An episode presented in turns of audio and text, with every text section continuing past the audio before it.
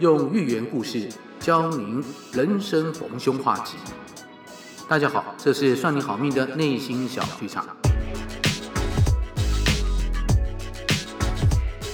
小金老师今天要来讲一个跟表象与本质有关的故事。话说，在战国时代的时候，梁惠王是一位好战的国君，常常以武力解决与邻近国家发生的问题，标准一言不合就开打。后来甚至啊，只是一点小事情谈不拢，他就会发动战争去攻打其他的国家。有一次，孟子来到了梁国，去拜见了梁惠王。梁惠王看到孟子来到，就当面请教他一个关于自己施政的问题。他问孟子说：“我对于国家大事都是尽心尽力去做的，像是河内的收成不好了，有了灾荒。”我就会动用国力，把灾民迁移到河东去，而且还同时把河东的粮食调拨到河内去赈灾。反过来，如果河东收成不好的时候，我也是一样的方式办理。就我看来，梁国周围的国家没有一个国君是像我这样做的，像我这样的爱护和体恤百姓人民的。但是为什么梁国周围国家的百姓没有因为来投靠我而减少？我自己国家里的人民也没有因此而增加呢？孟子，你说说看，这是什么原因道理呢？听完梁惠王的话，孟子就回答说了：“大王，您是擅长打仗，也喜欢打仗的人。”那我就用打仗来做比喻，解释问题的原因给您听吧。打仗的时候，两国的军队在战场上，只要战鼓一响起，将士官兵都要拿起武器往敌方冲去。兵刃相见，一定有输赢。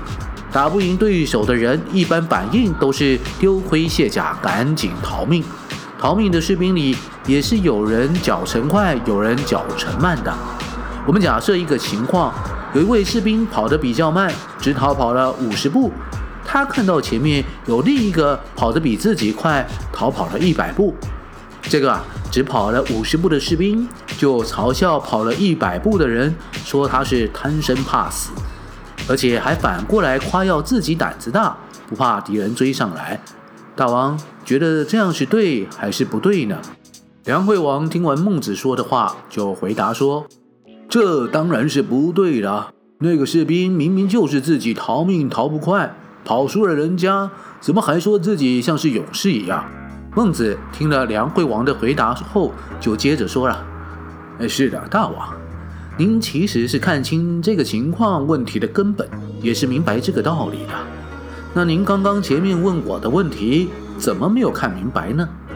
大王。”虽然您在很多小地方非常的照顾体恤百姓，但是啊，您总是喜欢以打仗的方式来解决问题。国家常常都是在备战或者是打仗的状态。这个战争一打起来，老百姓是成千成万的失去了身家性命的。所以，就算邻国的国君没有像您一样在其他地方照顾百姓，可是您喜欢打仗，动不动就开战，这个情况不就像是那逃命跑五十步的士兵嘲笑跑一百步的同僚吗？这个故事“寡人之于国也”的原文是来自我们古圣先贤书《孟子》里的《孟子梁惠王上》的中的一章。是孟子表现仁政思想的文章之一。我们故事里听到的梁惠王，其实就是魏惠王。他在位的时候，把国都从安邑这个地方迁移到了大梁。以现在的地理位置来看，就是从山西搬到了河南的开封市。所以魏国又叫梁国，然后魏王也称呼梁王。另外，故事里的河内、河东。分别是在讲两个地理位置，河内是今天河南境内黄河以北的地方，河东是在讲黄河以东，今天山西省境内大约是西南部的地方。所以老实说，这其实是非常劳师动众的大迁徙。怎么说呢？我们单从距离来看，从河南省到山西省，Google 地图说是五百四十七公里左右。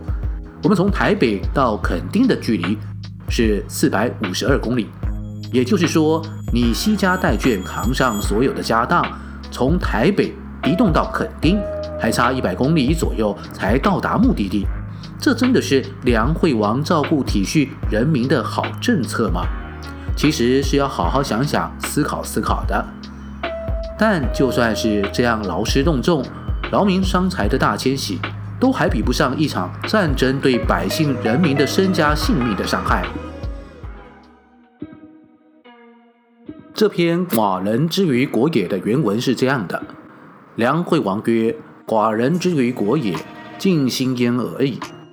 河内凶，则移其民于河东；夷利于河内，河东凶亦然。察邻国之政，不如寡人之用心者。邻国之民不加少，寡人之民不加多，何也？”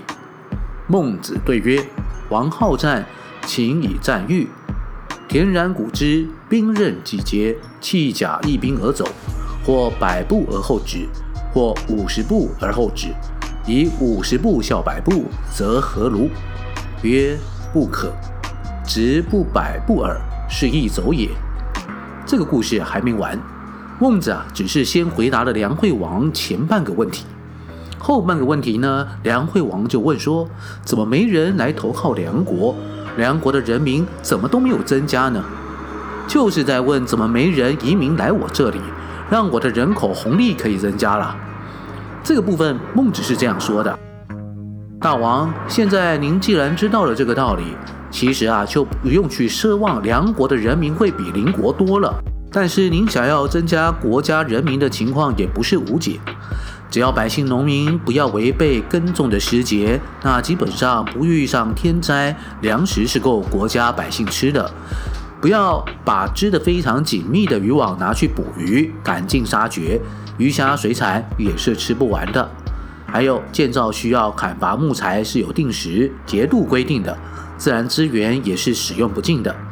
既然粮食都吃不完，盖房子需要的木材也完全够用，百姓人民吃得饱，可以养家活口。就算家里办丧事、埋葬死者，也是因为寿命已到，而不是因为战争的打杀。这就是王道的开始。孟子继续接着说，在五亩田大的这个田上啊，种植桑树，上了五十岁的人就有机会可以穿丝绸。鸡、鸭、狗、猪照世界的方式养殖，那么上了七十岁的人也可以经常的吃到肉。每一户人家耕种的百亩田地，只要不要脱离了应该耕种的农节时间，这户人家大致上也不会吃不饱、穿不暖。如果再加上注重教育，强调孝敬长辈的伦理跟道理。那么都已经头发胡子白的老人家们，也不用还要肩挑头顶的在路上奔波。满七十岁的人可以吃得好、穿得好，百姓没有挨饿受冻的，这些条件都做到，都满足人民，还会没有人想移民过来吗？这个国家的君主还称不了王吗？我想应该是不可能吧。不过大王，您现在看看这。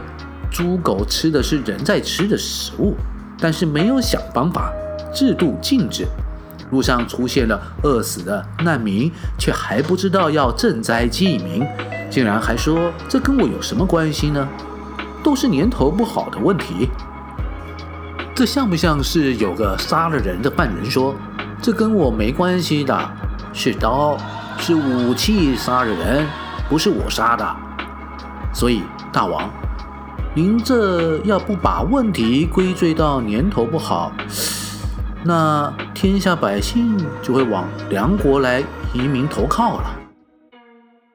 这篇《寡人之于国也》后半的原文是这样：曰，王如知此，则无忘民之多于邻国也。不为农时，谷不可胜食也。树谷不入夸池。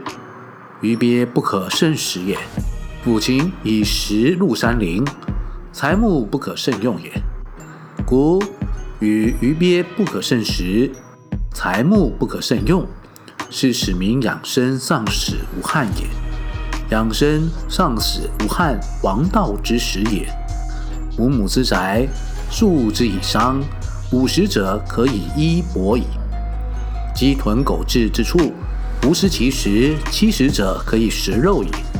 百亩之田，不夺其食，数口之家可以无饥矣。谨详序之教，生之以孝弟之义，斑白者不复载于道路也。欺食者衣帛食肉，黎民不饥不寒。然而不亡者，谓之有也。苟至食人食而不知俭，徒有饥瓢而不知发。人死则曰：非我也，遂也。是何异于刺人而杀之？曰：非我也，兵也。王无罪遂，思天下之民至焉。全篇文章孟子都是在说一个施行仁政才能得民心，得民心才能得天下。但是施政前要看清现象，问题的本质根本是什么？就像是想要减肥的人，或是减肥失败的人，觉得问题是出在食物太好吃，而不是管不住自己的嘴。如果还像那个逃跑五十步的士兵，自我感觉良好的说自己这样反而是英勇的，把别人的缺点扩大来合理化自己也一样不 OK 的行为，这其实是更让自己陷入困境的思维。我们都很容易严厉地检讨别人，而不去反省自己。其实有可能也做了同样的事情。五十步笑百步，在我们批评、嘲笑别人时，别忘了也要看清自己的处境啊！